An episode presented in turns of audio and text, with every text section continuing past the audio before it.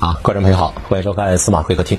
今天我们请来陈岩教授，陈岩教授是我所认识的日本问题的学者当中，反正是谈事儿啊，喜欢用最平白的语言，说的最透彻的，是我喜欢的一个学者。他在日本很多年啊，现在呢，他从事研究工作，关于日本的方方面面，你不能说他懂得什么，哼，你只能问日本的什么事儿他不懂。反正我是很多关于日本的问题，我细心向陈岩先生请教。最近日美二加二会谈，日本呢又对中国说了一些不恭敬的话，针对中国可以说是恶毒话呀。可以说是跟美国沆瀣一气。你本来这两天地震我们很同情的，你本来因为奥运会呢办不成啊，一而再再而三，现在呢外国的观众你把票款都退了，我们都是很同情的，我们愿意你办成，我们愿意呢地震灾害不再肆虐日本。但是在钓鱼岛的问题上，在这个中日历史的问题上，在现实的所谓日美安保条约的事情上，日本人是这么丧失立场，或者说把心里边那个咬牙切齿的话说出来，跟现在美国沆瀣一气，这是不能容忍的。但是这件事情，我们像我们，哼，像老百姓表达一点义愤，这件事到底怎么分析？我想今天特别请陈岩教授给我们好好讲一讲。欢迎兄弟。那谢谢司马老师，就是热水杯到您这儿来，是。啊还是非常关注您的节目的，总是在旅途中尽可能的把您的每期节目都看了，看个乐觉得那是看个乐。您非常有观点，而且是一针见血，还有很多很多，还是给人很多启发的这样内容。今天呢，我想跟司马老师探讨一下，就是中国和日本，尤其是在一九七八年以后，中国改革开放了，很多的技术从日本过来的，对呀也呢从日本拿来了很多的资金。在这种情况下，中国和日本在经济关系上就特别的紧密了。对，两国人之间的往来也非常的多。比如说，在很长一段时间都是每天有一万日本人进入到中国来，嗯，那么一年就是三百六十多万人来。后来我们觉得发生一个变化，就每天有两万中国人到日本去，嗯，全年有将近一千万人到日本，嗯，那么这种民间的往来如此的频繁的时候，我们总觉得中日关系应该出现一个新的变化。对呀但是就像你刚才说的，它经济上面可能联系的更加紧密了，嗯，但是在政治上面，我就翻起脸来跟你说的说的，对这种感觉。那今天我想跟司马老师说一下什么呢？这最近啊，尤其是进入到了三月以后，嗯，先是在三月十二号有一个这个日语叫 GUADO，就是什么意思四方会谈啊四国集对对对这是英文的“四”的意思。对，它呢主要是日本、美国、澳大利亚和印度。那么先是一个这个四国机制，接着呢到十六号就有一个日美二加二会谈，出现了这个两个比较重要的会谈。这种会谈对中日关系的影响非常的大。嗯，那我想我们想把它梳理一下，说为什么有一个四国机制问题？这也不是美国人提出来的，也不是澳大利亚、印度提出来的，是安倍晋三同学早在二零零六年就提出来的。哟，这个我不知道呀。这个原来是很早以前这个根儿在这儿呢。咱们总是说，哎呀，安倍晋三当了首相以后，马上到中国来了，对对有一个融冰对。这您看，对对对，其实安倍在来中国的同时，他一直构想一个机制，就是如何来牵制中国。嗯当时他叫菱形对华包围圈，嗯，就是美国、日本，然后下边一个印度，后边跟着一个这个澳大利亚，他呢管这个叫 Guado，就是四，就是四个菱形的包围中国。嗯这个提出来了以后，美国很高兴啊，印度也挺高兴的。嗯时澳大利亚有叫陆克文的首相，对他对中国还是比较友好比较精通中文的一个。对，嗯，我们澳大利亚不参加，嗯结果呢构想挺好，嗯，也弄不起来，对，弄不起来，这事儿就搁置了一段时间。等到二零一二年，这个安倍再一次当首相了以后，就特别注重的就是推这件事情。嗯，二零一二年，那么推这件事情的时候呢，就花了很大很大的努力。这个时候，他觉得总的来说，澳大利亚的态度发生了变化了。嗯。他毕竟是有一些愿意和日本谈这个事情，对，但是就有一个国家，印度死活不同意。嗯。印度说我们是搞不结盟的呀，嗯，我们跟日本绑在一块儿，这这这这没什么意思呀，就是一直不太同意，所以呢，进行一些比较低级别的会谈，比如说在二零一七年的时候，嗯，这个四方机制呢，首先出现一个局长级的会谈，终于突破，又是这么一波，从二零零六年花了十一年时间，到了二零一七一七的时候，哎，终于有一个局长会谈了。嗯。局长会谈了以后，总体来说，按照安倍的意识呢，谈的还挺好的，大家基本上形成了一个机制。嗯。这个机制呢，主要就是对着中国来的，但这个不知道为什么国内就没有怎么报道这个问题。后来二零一八年安倍到中国来了，那就突然出现了一个中日友好的新的小小阳春小阳春出来了，你就更没有提这件事情了。一九年的时候，安倍就指挥他的这个外务大臣，一定要谈这件事情，就把这个澳大利亚、印度，还有这个美国的负责外事这个大臣级的，就是外外交部长嘛，就把这事谈起来了。部长级会谈，就决定在二零二一年的时候正式举行首脑会谈。那么刚才我说这是一个背景，这个背景非常重要，这树立的非常重要。到了三月十二号，这个因为疫情原因嘛，不能直接的会谈。对那毕竟呢，通过网上的方式，对把这个会谈做起来了。做起来以后啊，日本就强调一点，就是我们要把这个会做成对对待中国或者叫牵制中国。嗯嗯。美国很高兴啊。对，美国这个时候有日本人那么说，而且这么有远见，提前了十几年时间为我们做铺垫。对对对这么好的事儿，美国能不参加吗？澳大利亚也参加呀。澳大利亚在这两年，尤其是二零二零年以后，和中国的关系就有点撕破脸那种感觉。对，莫里森疯了。对，这这撕破脸的根本就什么都不顾了。同时呢，印度也有特别大的转变，那就是中印在边界上出了问题了。但是即便如此，四方会谈的时候，一个中国都没说。嗯嗯，谈三个问题：第一，说是疫情当前，这疫苗咋办啊？是吧？要不然我们想做，哎，研发啥都没有，药没有。下一期专门谈这件事儿，日本做不出疫苗来，这太奇怪了。日本讲这这这这这有麻烦。嗯嗯。美国说我这疫苗有倒是有，不够还不够啊，不够。日本想要一点，说给我一万那个一亿支吧，兄弟，真的没有，嗯我们国内都不够，不行，澳大利亚也没有，印度太玩了，我们是仿制药的大国，对对吧？我们自己上面是有的，对，日本想，那我们做什么贡献呀？因为美国疫苗需要在零下七十度的低温情况下进行运输，稍微温度高一点它它不行了。对，不是美国疫苗。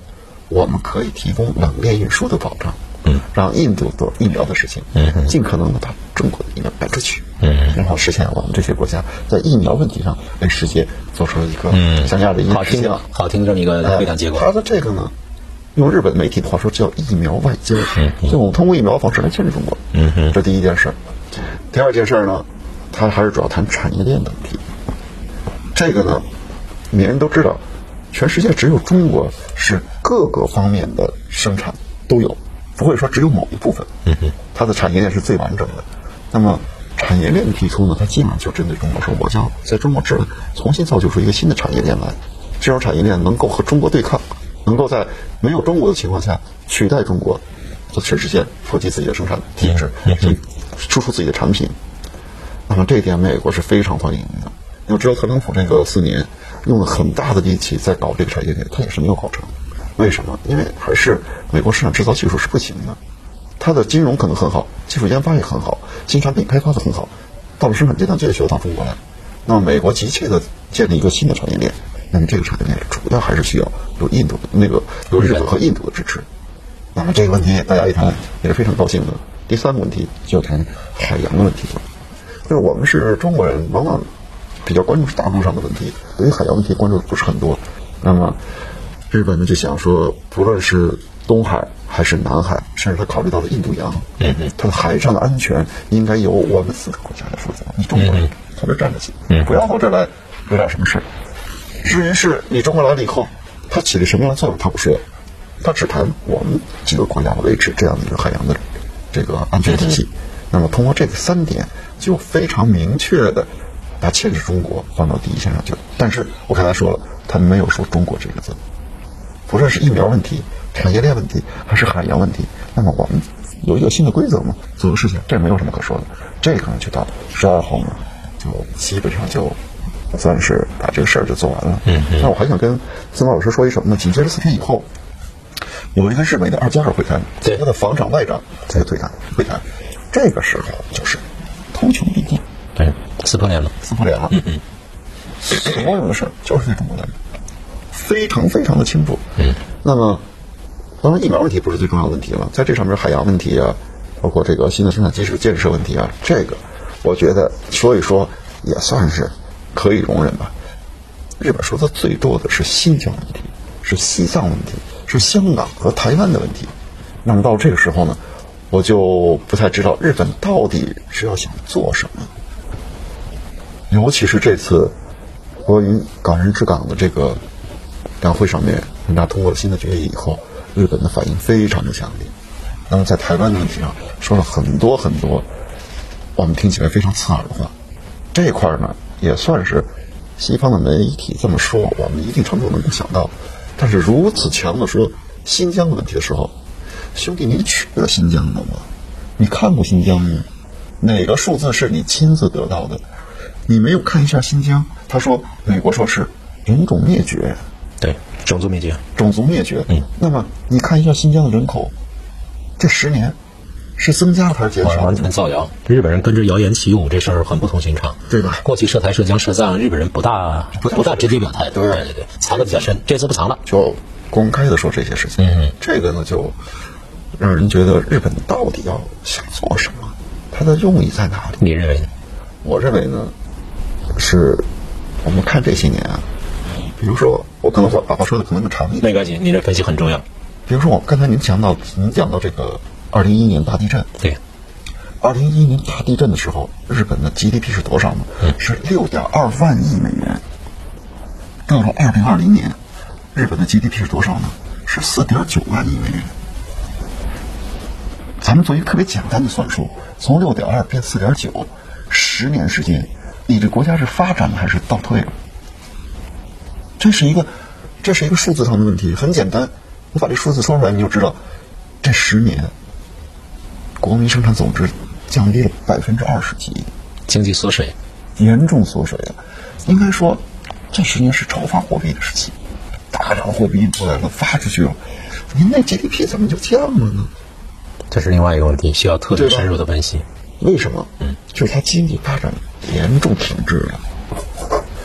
嗯，还有一个问题就是这十年，通过推行完全自由化的市场经济，让日本过去的，比如说叫终身雇佣，这你肯定知道。当然，日本及日本的优势，终身终身雇佣，我现在讲呢，按劳所酬，能者多劳，多劳多得，听着很好听吧？嗯。但是结果是，过去大部分日本人他是有工作的，现在三分之一的日本人。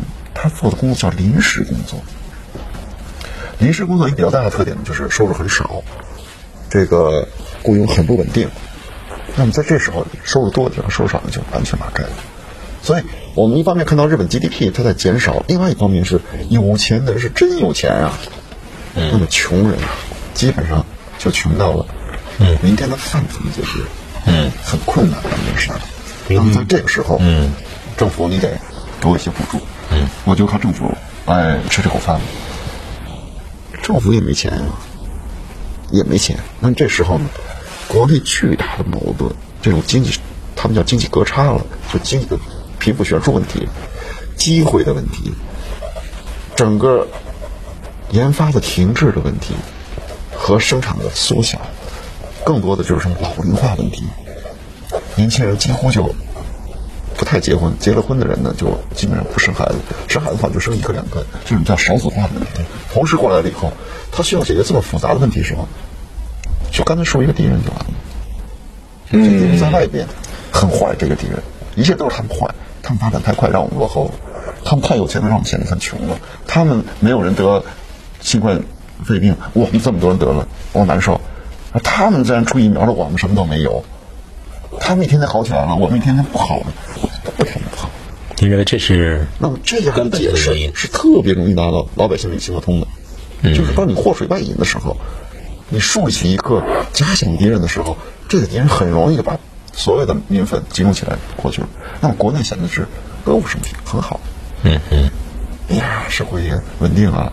虽然说出现这些问题，大家不说，外边都是那个国家。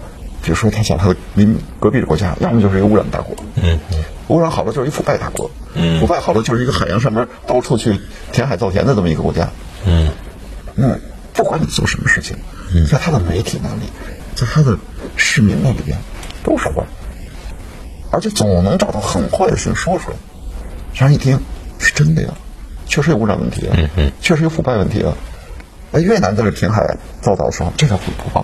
看不见，嗯，中国填一小的，哇，不得了！中国造那么大的岛，嗯，印度尼西亚造岛了，报道了吗？嗯，一个没报。他就是这种有选择性的去说一些事情。那么，通过这个安倍时代，整个安倍时代的八年，到今天愈发进入困境的这个菅义伟时代以后，应该说这方面的宣传还是很成功的。那么到了今天，他把这个所有的这个矛盾。放到军事上面、放到外交上面的时候，其实他这么做对日本没有什么好处，但是呢，却得到舆论的特别大的支持，这是今天的事。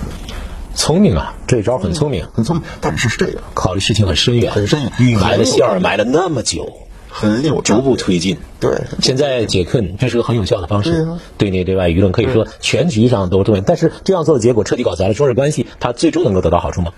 我要说一个什么呢？就是中国和日本的贸易，不论是日本的出口也好，进口也好，第一大国就是中国。对，中国和日本对日本的贸易，过去是第一，后来中美第一，后来中欧第一，后来中国和东南亚第一，现在东南亚第一，日本第二吧？日本第四，都第四了。第哦。第四。日本中国是日本的第一大出口国，第一大进口国，日本是中国的第四出口国，第四我们现在第一是变成东东东盟了，东南亚，嗯，第二是欧那个欧盟，第三。是美国嘛，第四是日本。嗯，即便如此，如果没有这么大的中日贸易，或者说中国在经济上面支持日本的话，日本的经济倒退，那是一个更严重的过程。嗯，他想拿到四点九都拿不到，很有可能就是四或者是四以下。那个时候的国内的这种经济上面的贫富悬殊啊，整个生产能力的衰落呀，那将是一个更不得了的事情。但是，我就要跟斯内尔说什么呢？政治家最长只能干四年，就一个选举，对吧？嗯。通常呢，干不到四年，议议会就解散了。那么干两年、一年，就就就就那什么，政治没有长远的。企业家，您可能也知道，日本企业家一般干两年，就是一把手啊。长了干四年。嗯你考虑十年以后的事情吗？嗯你让日本企业家或日本政治家考虑一下二零三五年的十五年的规划，你觉得这有意义吗？他的政治体制让他不能做这些事情，嗯那就是 no 呗。就说说现在的事儿，反正我朝死干一年两年。观众朋友听陈岩老师讲这个，我陈岩老师特别善于循循善诱、因势利导，让我这个对日本问题没有深入了解的老百姓，这事儿看得很清楚了。日本人现在基本就两个办法，一个办法就是为了他的政局啊困局解套，第二个办法呢，那就是短视。啊，因为短视只能看干这么两年，所以我就想起来这次在阿拉斯加中美二加二会谈的时候，我们的杨主任跟美国方面谈，说我们二零三五年我们要干什么？我们到二零五年的五零年的时候我们要干什么？就一个负责任的政府，一个有长远打算的政府，一个用计深远、方方面面为锁定目标服务的这样一个政府，和一个呢闹选票、暂时解套，然后呢不管明天死活的政府，那在施政纲领方针上是完全不一样的。所以我不知道理解的对不对？陈岩老师刚才说的这些日本的政治家啊，或者日本政客，尽管在技术层面用计深远，埋得很深，然后呢做了这么一个套来牵制中国，所谓呢四方这个会谈，但是最终对中日关系不好，对日本也不好。非常感谢陈岩老师，接下来我们请陈岩老师接着给我们做深入解读。感谢，感谢。